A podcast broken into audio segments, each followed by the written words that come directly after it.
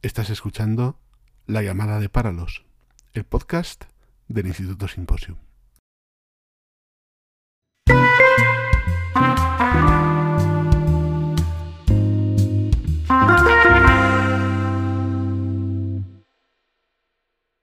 Hola, te extiendo una cordial bienvenida al podcast del Instituto Simposium, La llamada de Páralos.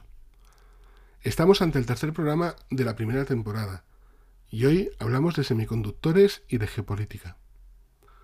Como bien sabes, estamos ante una materia densa, técnica, extensa, de modo que, dada la duración que queremos que tengan nuestros episodios, he tenido que centrarlo en una serie de aspectos que yo juzgo fundamentales y que conviene que tengamos en mente para comprender las claves que se hallan tras, tras la cuestión de los semiconductores y también de los circuitos integrados, que llamamos chips. A su vez, este episodio tiene el propósito de actuar como una suerte de pórtico de esta temática, es decir, estás ante una suerte de presentación de una serie de artículos y documentos que se van a abordar en la revista académica digital del Instituto Symposium, llamada Hermes Cálamos. Y allí incidiremos en aspectos técnicos, históricos, o también podemos profundizar en los elementos geoestratégicos y geopolíticos que aquí simplemente tendré el tiempo y el propósito de esbozar. En este episodio lo que yo pretendo abordar de una manera sucinta es la forma en que engarzan diferentes aspectos, como transición de hegemonía, para ello recurriremos al pasado, luchas entre grandes poderes, también recurriremos al pasado y veremos cómo se está configurando ahora, las dinámicas que establecen los elementos que configuran la actual transición de hegemonía en estas alturas del siglo XXI y de aquí en adelante, y qué elementos rectores cuentan con peso específico, también por ejemplo en el aspecto geográfico y, en la distribución de los puntos eh, industriales de la, de la industria de los semiconductores. Pero no voy a poder hablarte de semiconductores per se, por ejemplo, de silicio, óxido de silicio, grafeno, óxido de afnio, nitruro de galio, tantos otros. Estos y otros aspectos van a ser tratados en los futuros artículos y documentos de los que te estaba haciendo mención. Te invito por consiguiente a que entres en la página web de la revista académica digital del Instituto Symposium Hermes Cálamos. Puedes hacerlo en www.hermes-calamos.eu. Repito, www.hermes, por supuesto con H, guion, calamos con K de kilo, a l a m o s.eu. Allí podrás ver todos los aspectos relacionados con la tecnología que ya hemos tratado y tantos otros. También será allí donde hallarás los nuevos artículos sobre semiconductores que vamos a ir publicando. Por favor, recuerda suscribirte a nuestra revista de correo para estar al día de nuestras publicaciones. Y si lo deseas, puedes seguirnos en Twitter o en LinkedIn para estar al día de nuestra actividad, reflexiones o sobre las noticias que consideramos interesantes que merecen la pena resaltarse.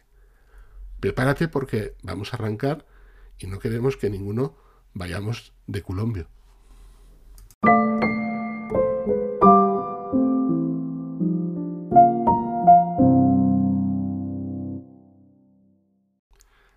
Si hablamos de tecnología, hablamos de poder. Y a la inversa también es cierto. Para poder abordar las preguntas que, planteaba al principio en esta presentación, debemos situarnos en el siglo XIX, brevemente, para comprender las diferentes partes que entran en el juego, además de, por supuesto, la tecnología. Empecemos por el siglo XIX. El Imperio Británico pone patas arriba al orden global y destruye las matrices de India y de China. Con esta última, con la destrucción de la matriz china, se favorecía el colapso de una estructura jerárquica de poder en la región, alrededor de el imperio del centro, con su aspecto civilizatorio, moral, con su fuerte impronta a nivel también filosófica y también comercial, por supuesto militar. Sobre China giraban una serie de reinos alrededor suyo, como Japón, Corea, Vietnam, etc. El imperio británico acaba con este modelo de poder, lo desarticula y domina la región en un sentido comercial, como elemento definitivo y definitorio de lo que es su hegemonía. A su vez, su hegemonía comporta fundamentalmente dos cosas. Un vacío de poder y un cuestionamiento de la jerarquía milenaria en la región que un Japón humillado eh, por Estados Unidos aprovechó para lanzar su propia iniciativa de dominio sobre una base imperialista al estilo de Occidente, pero hilvanándolo con la tradición regional como elemento justificativo, dando forma al lema Asia para los asiáticos. El segundo elemento que creó el imperio británico, de impacto hasta nuestros mismos días, es la diáspora china. Cuando el imperio británico perdió la hegemonía de Asia Oriental, Japón asciende y pretende reunir el todo alrededor suyo. De, la misma manera en que el Imperio Británico tiene otros retadores, eh, como puede ser Estados Unidos, también en esta región, o en Europa, tantos otros, además de el, el otro retador, que es la Unión Soviética. Por supuesto, el Tercer Reich, etc. Lección totalmente imborrable ya desde que el Imperio Británico asestó aquel duro golpe sobre India y sobre China, el mundo cambió. Y cambió para siempre. Y lo que mantuvo Asia protegida de los ciclos de hegemonía de Europa Occidental desde que empezaron eh, mediados del siglo XVII en adelante, este factor se acabó. A partir de entonces han entrado cada vez más en las dinámicas de Occidente. De alguna manera, Europa ha lanzado ideas de poder constantemente hacia diferentes partes del mundo y han acabado por entrar dentro de esos juegos en diferentes aspectos.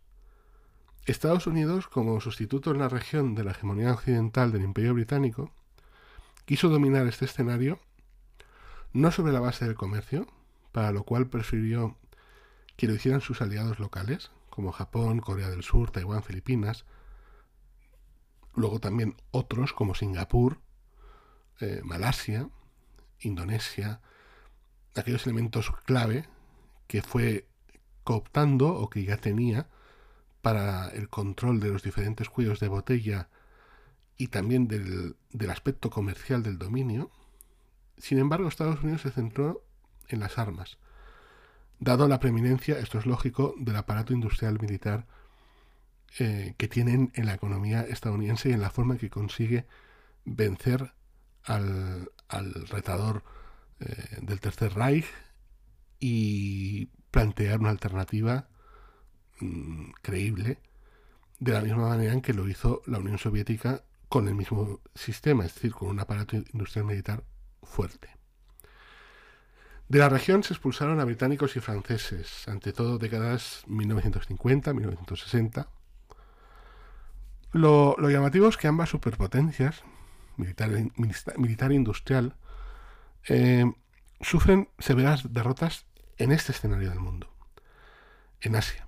Si, en Asia Oriental en concreto, si Estados Unidos saca ciertas ventajas, por ejemplo, en el desafío de la guerra de Corea y en su partición, y también equilibrando mediante golpes de Estado, como puede ser el de 1965 en Indonesia contra Sukarno, que supuso el ascenso del general Suharto, en los años 70 le llega la derrota humillante de Vietnam y de ello trata de sacar partido la URSS, pero perdió el control de la República Popular de China.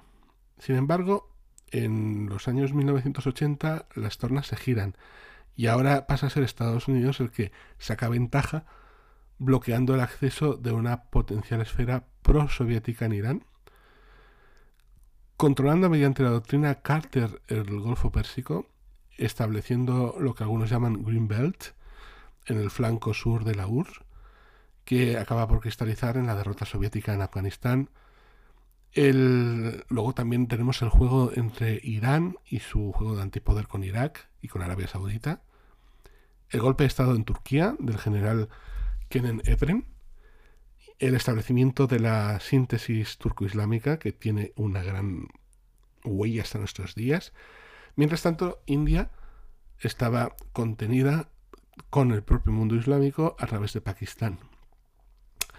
El otro hecho clave para comprender esta región y sus juegos estratégicos y de hegemonía viene de la mano del hecho de que aproximadamente en 1970 es el momento en el que se agravan las, las constricciones económicas sobre la libertad de las dos superpotencias eh, estadounidense y soviética con ese fuerte aparato industrial militar. En ese momento se produce una, recordemos, ha habido una, una carrera por, por, el espacio y ha habido también una carrera por el, la tecnología. ¿De acuerdo? La ventaja inicial de los soviéticos acaba por ser no solo compensada, sino sobrepasada. ¿De acuerdo? Y empiezan a contar aspectos tan importantes como la calidad y la tecnología. ¿De acuerdo? Ese, esos factores van ganando fuerza, sobre todo a raíz de dos elementos que están relacionados con Estados Unidos, como es la, invención del transistor y eh, la integración de los transistores a través de semiconductores, etcétera, etcétera. Y luego eso tiene unas aplicaciones sobre, el aspecto, sobre aspectos comerciales, de comunicación, pero también eh, de poder y de poder militar. Sobre esto, la Unión Soviética en un principio cuenta con esa ventaja, luego esa ventaja se ve compensada y luego no puede alcanzar. Sobre todo a partir de 1970, el desfase eh, soviético con respecto a Estados Unidos empieza en el aspecto eh, estratégico de la tecnología y, del, de la capacidad económica empieza a ser lacerante y nada más que agravarse. Pero esto tampoco favoreció del todo a Estados Unidos. Eh, en el aspecto de las finanzas, sí en el aspecto de la tecnología, como veremos. en, estas dinámicas, lo que una superpotencia al final gana, la otra lo compensa. Económicamente más que políticamente. No permitía compensar las pérdidas de carácter conjunto de ambas en relación con el mundo fuera del marco occidental, siendo Asia Oriental y su ascenso el elemento más claro de este proceso al formarse como el centro más dinámico de los procesos de acumulación de capital a gran, escala y cada vez más a escala global. ¿De acuerdo? Eh, la transformación económica de Taiwán, de Japón, sobre todo de Corea del Sur, empieza a ser muy notable en, en los años 60, 70 y de ahí en adelante conformándose en el verdadero elemento constituyente de la fase de inicio de transición de hegemonía y de la forma que va a tomar la siguiente hegemonía más allá de la que, de la que quedó definida tras la Segunda Guerra Mundial, en un grado mucho más importante que la caída del Imperio Soviético, que ha mutado hacia otras formas y se centra en, o ha pretendido centrarse en lo energético como gran estrategia.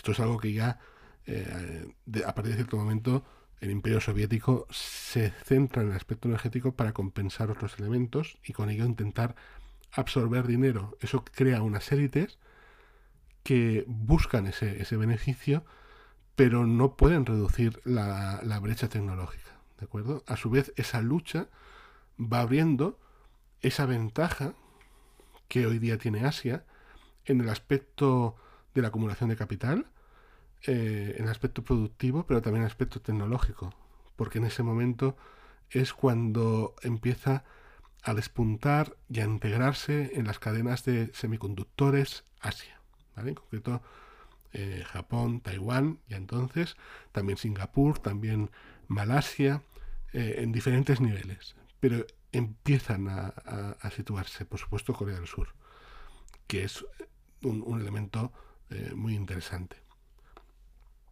En este escenario se empiezan a configurar y predeterminar los acontecimientos que implicarán dificultades para Estados Unidos a la hora de intentar imponer el orden de la Guerra Fría en esta región del mundo. La derrota del imperio japonés, que queda matizada inmediatamente después por la victoria de Mao en China, en la China continental, dejan a la potencia hegemónica occidental, que en ese momento está construyendo su hegemonía, que es Estados Unidos, y a la República Popular de China enfrentadas en una lucha por la centralidad de la región. Lo que pasa es que está en una situación dispar. En un primer momento, la entrada de Estados Unidos en el conflicto de Corea sirve para imponer en una medida más amplia la hegemonía en la región por parte de Estados Unidos, con la configuración de dos bloques antagónicos, cosa que crea un régimen, un régimen vertical de Estados Unidos, que se consolida rápidamente usando los tratados de defensa de carácter bilateral, por ejemplo, con Japón, con Corea del Sur, con Taiwán y con Filipinas, con lo que contenían el régimen de Corona alrededor de China elemento este importante. Recordemos cómo China se configura como un imperio del centro sobre estos pivotes.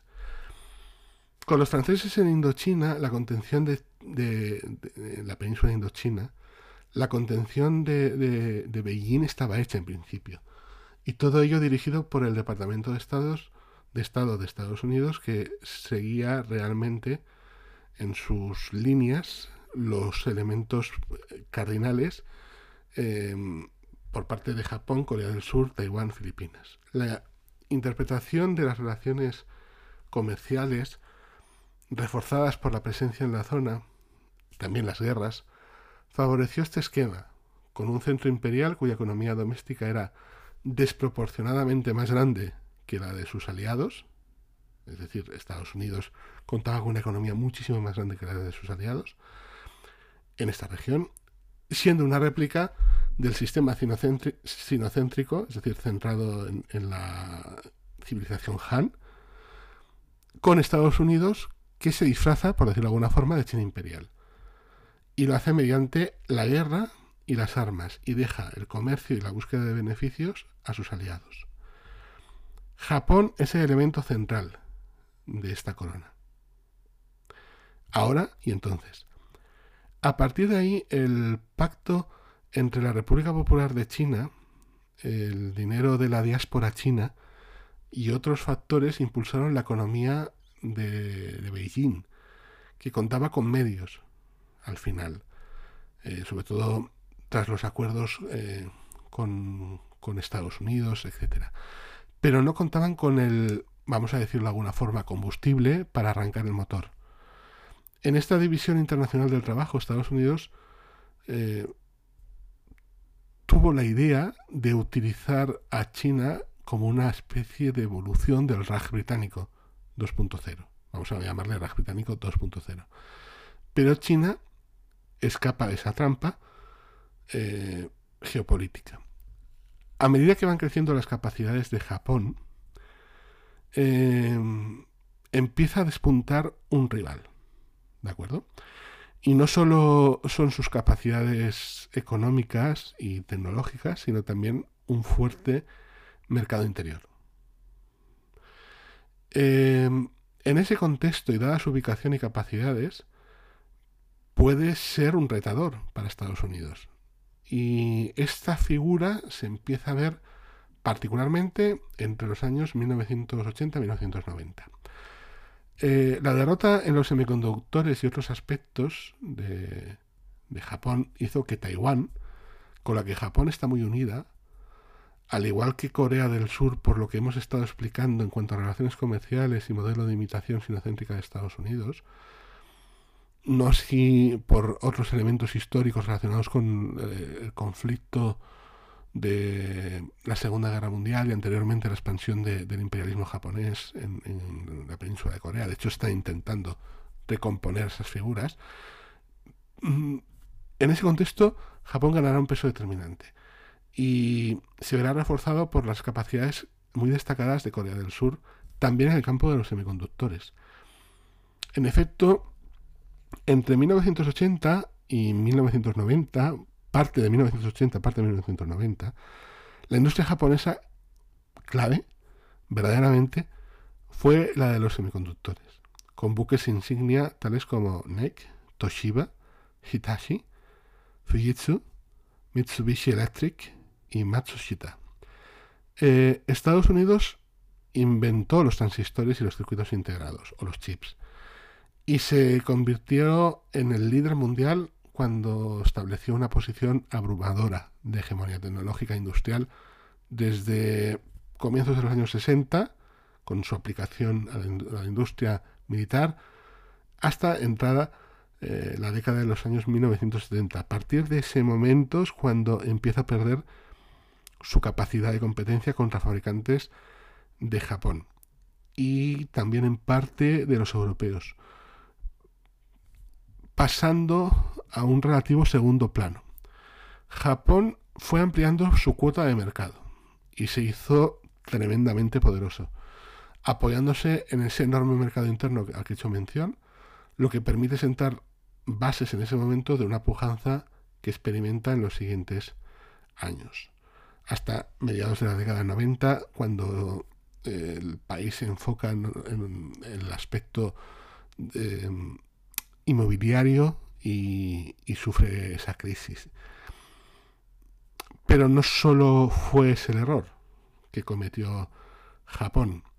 De hecho, aunque esto tenemos ocasión de eh, profundizarlo en nuestros artículos y documentos que publicaremos en, la revista académica digital del Instituto Symposium, en ese momento eh, Estados Unidos y en general Occidente emprenden una, una política de inversiones pública-privada muy fuerte.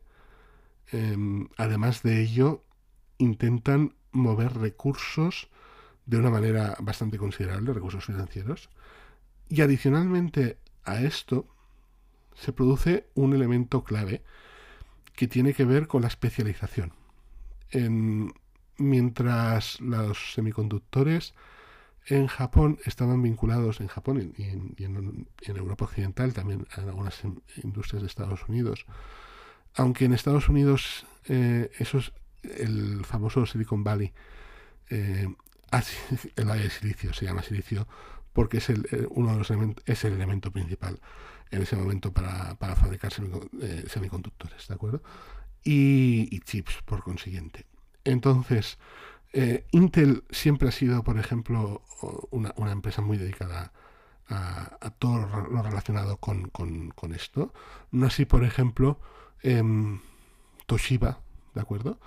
O incluso Philips en, Holanda, en Países Bajos. Em, contaban con divisiones centradas en los, semiconductores dentro de las propias empresas. Lo que sucede en ese tiempo es que se produce una, una separación, ¿de acuerdo? Y en esto el que es pionero es, digamos, que, se anticipa y que sabe posicionarse bien. Fundamentalmente, la industria de los semiconductores se divide en dos. Eh, los que diseñan semiconductores y los que fabrican semiconductores. Y algunos, muy pocos, cada vez menos, diseñan y fabrican semiconductores. ¿De acuerdo? Eh, esto conduce a un grado de especialización y a una captación de recursos financieros que acelera el proceso. ¿De acuerdo? Un proceso donde la ley de Moore, em, sin entrar demasiado en ello, hace que cada unos 18 meses se duplique la cantidad de transistores eh, posible. De tal manera que hoy día estamos hablando de, miles de millones, ¿de acuerdo? Y, y las el tamaño del, del, chip se va haciendo cada vez más pequeño. Hoy día estamos hablando de 2 nanómetros, e incluso hasta de menos. Em, de acuerdo. Que, hagan todo, es decir, que construyan, eh, fabriquen sus chips, los diseñen, los prueben, eh, los ensamblen y los sitúen, mm, hoy día solo quedan tres grandes empresas, que son Intel, eh, la surcoreana Samsung y la tercera y la tercera es TSMC, pero TSMC en sí misma no digamos que no diseña y fabrica sus propios chips, sino que lo hace para terceros. Es decir, de los tres grandes, tan solo dos son fábricas y diseñadores de chips, Intel y Samsung. Y el tercero en discordia, TSMC, es aquel que reproduce los diseños que otras empresas de semiconductores diseñan. En, definitiva, en ese momento, la industria japonesa eh, llega a, las mismas conclusiones, pero lo hace demasiado tarde. ¿De acuerdo? Y al llegar demasiado tarde, eh, colapsa. Eh, de tal manera que ahora es cuando empieza a reconstruirse un poquito más, más en serio, aprovechando la situación de pulso por el, por el poder eh, derivada de, la guerra entre Estados Unidos y China en cuanto a la tecnología en el elemento más clave que es cuando va a iniciarse o estamos en, pleno arranque de la revolución industrial 4.0. Eh, en efecto, entre 1980 y parte de 1990 la industria japonesa eh, clave para los semiconductores, buques insignia, NEC, Toshiba, etcétera, eh, empieza a perder y ahora es cuando intenta repuntar, ¿de acuerdo? Pero no es, eh, ha perdido toda su, todo su poder de dominio, ha sido eliminado en ese aspecto, ha extendido eh, la taiwanesa TSMC, em, ha extendido em, la surcoreana Samsung, y Estados Unidos trata de mantener ahí a Intel, además de otras, ¿de acuerdo? Pero otras ya diseñan o están enfocadas a em, chips y producción de chips con que no son de tecnología más disruptiva, sino que se enfocan de momento a vehículos, etcétera. Pero con la electrificación del, vehículo eh, viene su modernización y por tanto va a empezar a requerir de chips más complejos, como los que pueden usar eh, teléfonos móviles, etc. Em, en definitiva, China sabe que el, camino a la hegemonía y al completo giro de retorno al sistema sinocéntrico que ella ansía pasa ante todo por, por Taiwán, por su centralidad en el campo de los semiconductores. Hemos dicho de la fortaleza que tiene TSMC y otros fabricantes, pero TSMC, entre otros aspectos.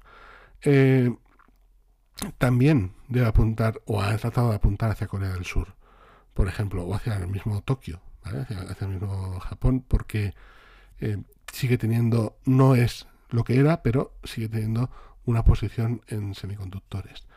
Em, en definitiva, si Beijing desea eh, esa centralidad, en Asia debe jugar estas piezas. Pero más allá de Asia, más allá de Asia, tenemos eh, otros juegos de poder posibles, ¿de acuerdo? Y, son, y estos juegos de poder son interesantes.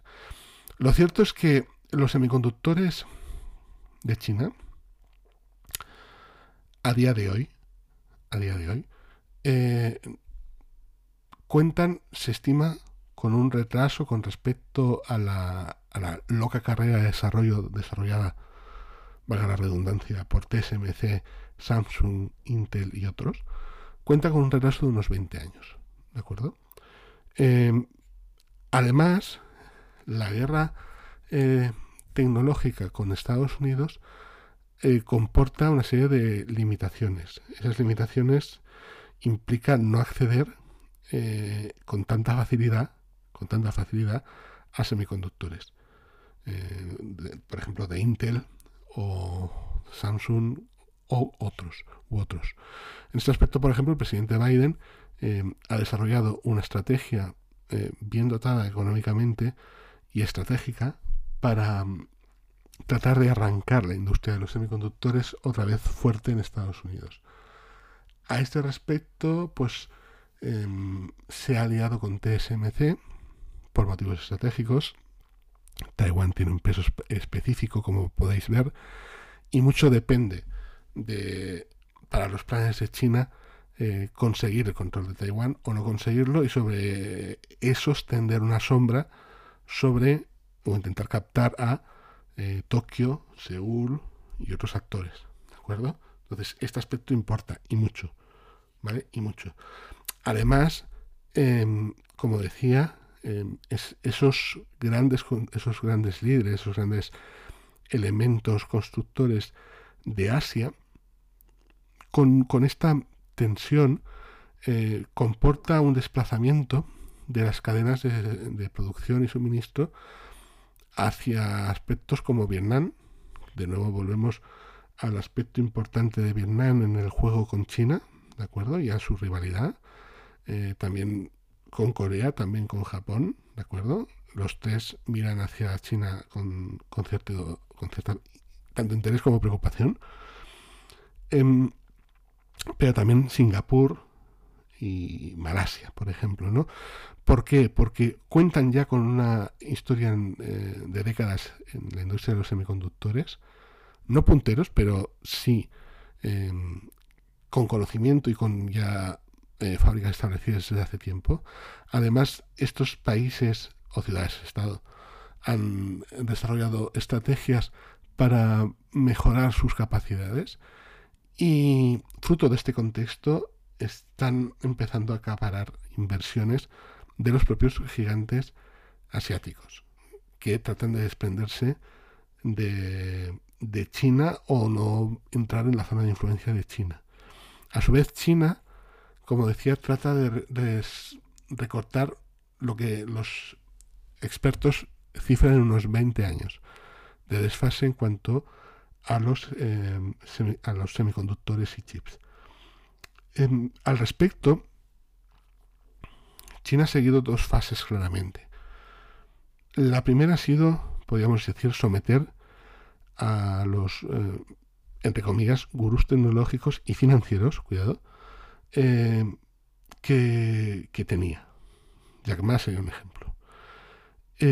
después de eso, ha encendido eh, diferentes herramientas para tratar de reducir ese, ese, circo de, ese, ese círculo de, dependencia del exterior, por un lado, y de recortar la ventaja, por el otro. Para ello, em, ha recurrido a activar, por ejemplo, Tencent y Alibaba y otros. Em, ha levantado em, vetos y también ciertas congelaciones de, activos tanto humanos como, financieros para reactivar y dar un mayor impulso a, ese sector y tratar de, reducir la ventaja. Por otro lado, tenemos el que todo esto cobra un sentido cuando estamos hablando ya lo he mencionado antes, de la, electrificación de la economía, del coche eléctrico y de la revolución industrial 4.0. Estamos hablando del, Internet de las Cosas, estamos hablando de la, em, la IA de las cosas, es decir, la inteligencia artificial de las cosas. Estamos hablando de grandísimas conexiones de un Internet industrial, de un Internet de las cosas, de un Internet de, de también las actividades humanas eh, relacionadas, por ejemplo, con la salud. Eh, estamos hablando de perfeccionar eh, el láser, estamos hablando de, lanzar nuevas industrias y, de, y de las que ya existen y están apuntando hacia el horizonte en clave futurista, consolidarlas. La carrera espacial en esto también tiene, esta nueva carrera espacial, tiene mucho que ver y estamos hablando en definitiva de una, de una revolución industrial. Podríamos cifrar eh, o situar, vamos a poner tres grandes hitos, ¿de acuerdo? El primero sería, por ejemplo, la rueda, el segundo sería eh, la máquina de vapor y todo lo que ha venido después de la máquina de vapor, y el tercero sería el semiconductor, ¿de acuerdo? La industria de la microelectrónica, la electrónica, microelectrónica, nanoelectrónica. En estos tres pilares son tres elementos clave, por lo tanto estamos ante, el ante el tercer gran elemento de cesura, ¿de acuerdo?, en el desarrollo humano. Y estamos hablando de, de la forma en la que se gestionan, se integran grandes espacios, grandes elementos em, de recursos de todo tipo. En esto entran diferentes desafíos, ¿vale? También en el aspecto de la influencia y del control. por ejemplo, en, el continente europeo, podemos trazar una línea de división. Esta línea de división sería entre lo que llamaríamos la Europa occidental y la Nueva Europa. Eh, la Nueva Europa es la Europa que se, adhiere a, los, a, las estructuras eh, multilaterales occidentales en el aspecto de defensa, economía y demás. Mm, estamos pensando, por ejemplo, en los bálticos, Estonia, Letonia, Lituania, etcétera. Eh, además de, por supuesto, Polonia, Rumanía, etcétera, todos estos países. Sobre esto, China también ha contado con su propia estrategia, una estrategia que ha ido persiguiendo entrar eh, a través de diferentes vías, una a través de Rusia, Bielorrusia y conexión hacia ahí hasta alcanzar a, Alemania. Y la, otra, por ejemplo, por el, Mediterráneo Oriental hasta enlazar con el Báltico. Este, este aspecto es muy importante.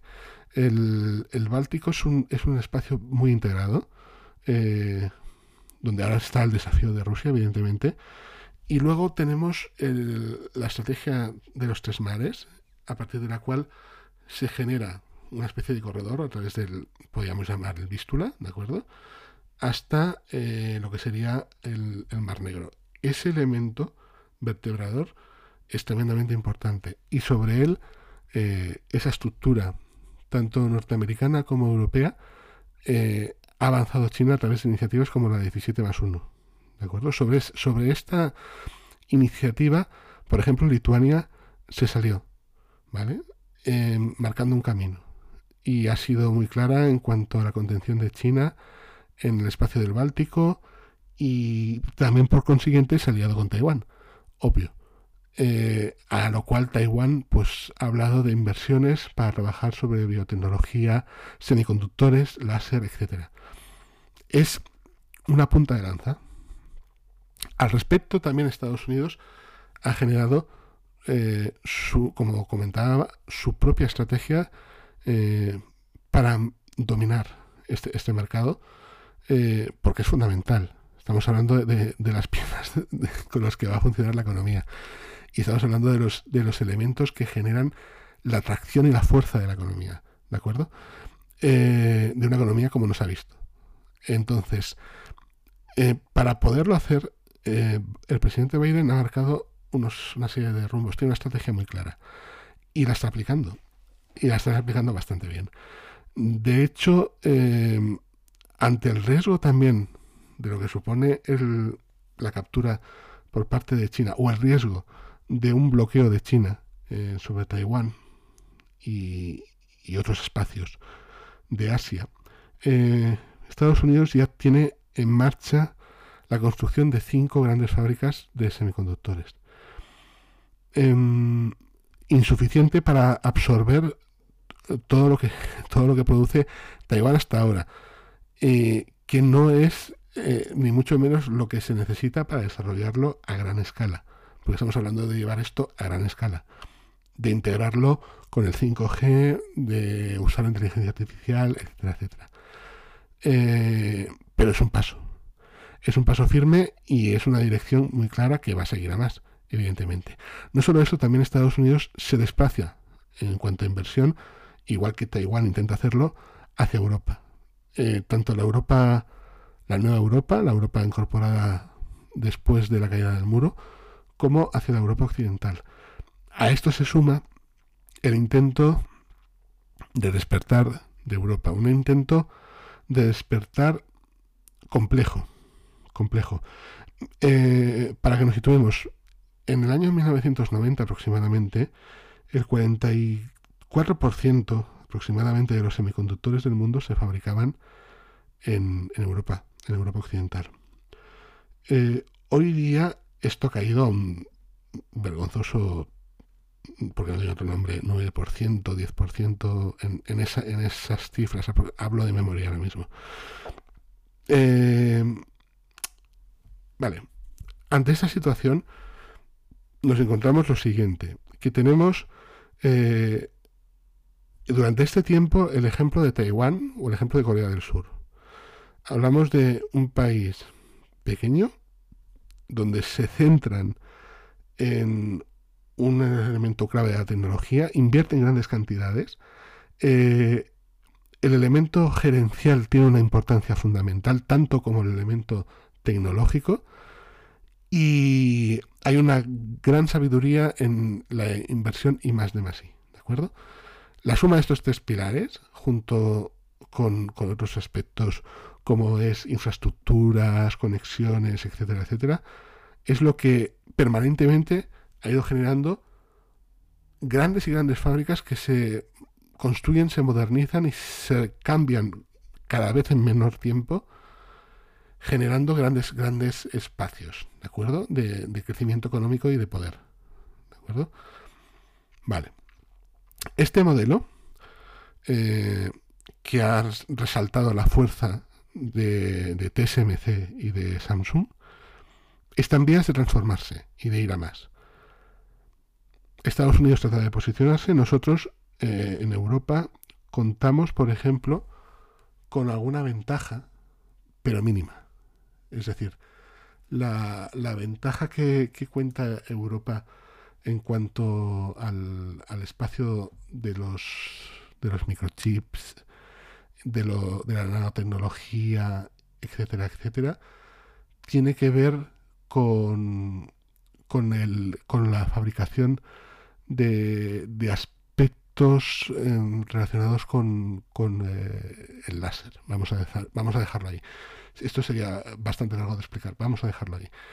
Em, el resto de, elementos que está produciendo hoy Europa están enfocados a los coches de acuerdo con lo que se utilizaba o se ha estado utilizando hasta principios del siglo XXI. Pero estamos hablando del salto de la electrificación de la economía por lo tanto de una complejidad mayor en los chips. Así es que los chips, por, e, los chips, por ejemplo, de 18 nanómetros o, 13, ¿de acuerdo? Que se están haciendo, mm, empiezan a ser, eh, bueno, descaradamente insuficientes para, poder mover eh, una, economía eh, en, en este aspecto puntero. Para esto, TSMC invierte y, Samsung podría invertir, con lo cual se, refuerza su aspecto eh, de, poder em, em, blando. Atención a, Japón, porque Japón ha formado Rapidus, una compañía en este aspecto prometedora, que trata de encajar en ese momento, cuidado yendo por detrás, ¿de acuerdo? De estos dos pilares, que son Taiwán y Corea del Sur. Pero también Estados Unidos está lanzando su ofensiva hacia, hacia Europa en este aspecto por la falta de elementos de estas características en Europa. Es cierto que la Comisión Europea ahora intenta eh, lanzar una directiva como la ley de, chips, eh, con el propósito de que en 2030 el 20% de la producción mundial de circuitos integrados proceda de Europa. Es decir, revertir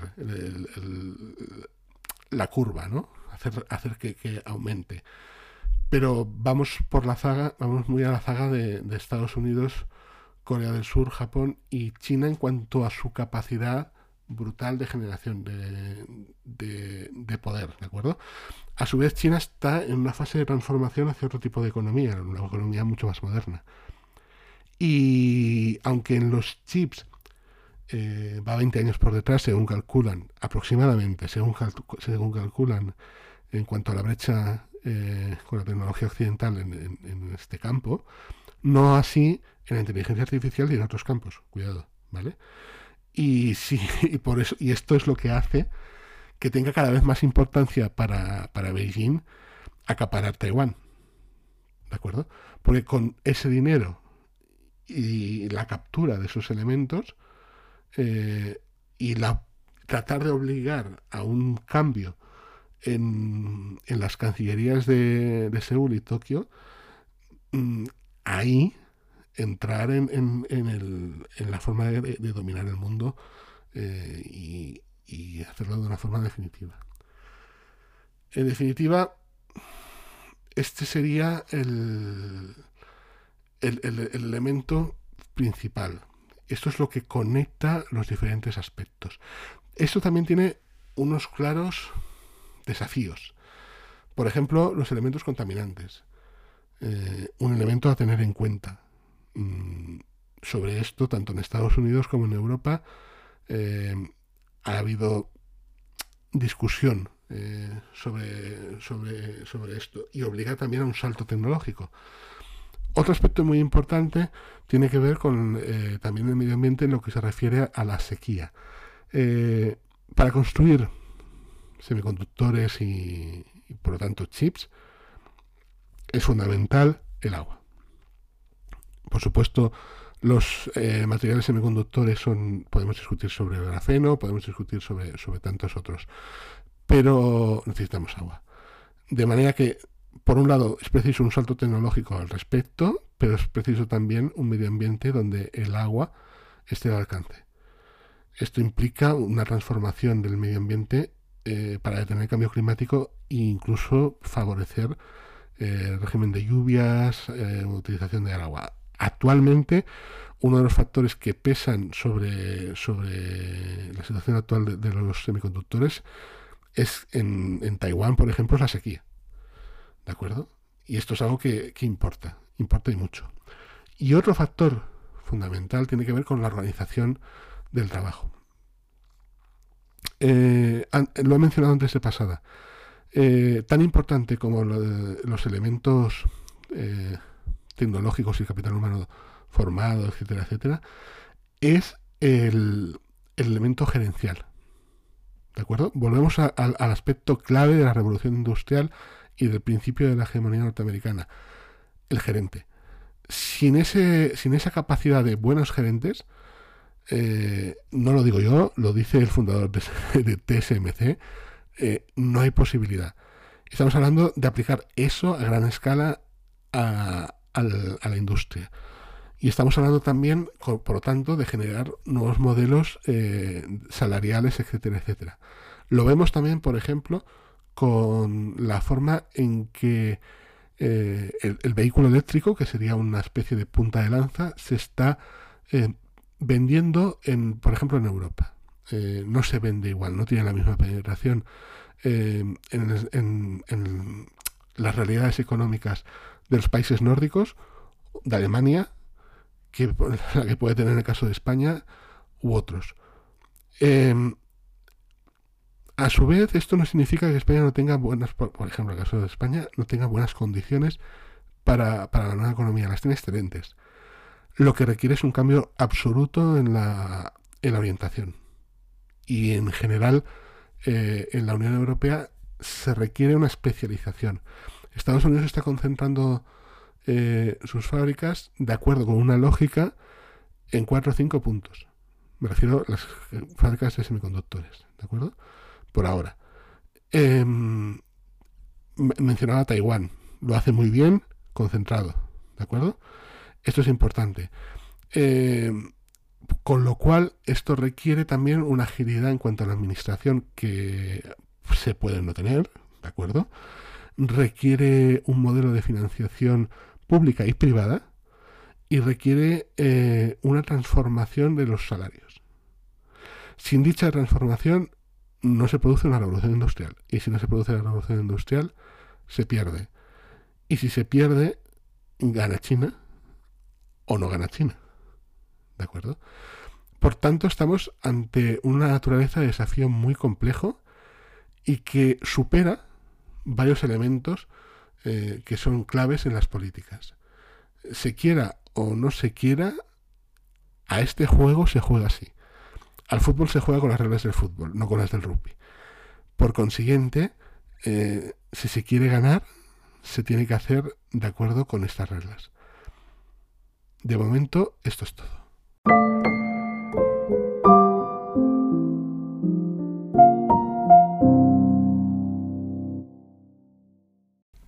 Pues hasta aquí el programa de hoy. Gracias por tu atención. Me gustaría emplazarte para el siguiente programa, si quieres. Hablaremos de Brasil y de los diferentes aspectos que tienen un peso específico en el coloso del cono sur de América. Hasta entonces, cuídate mucho.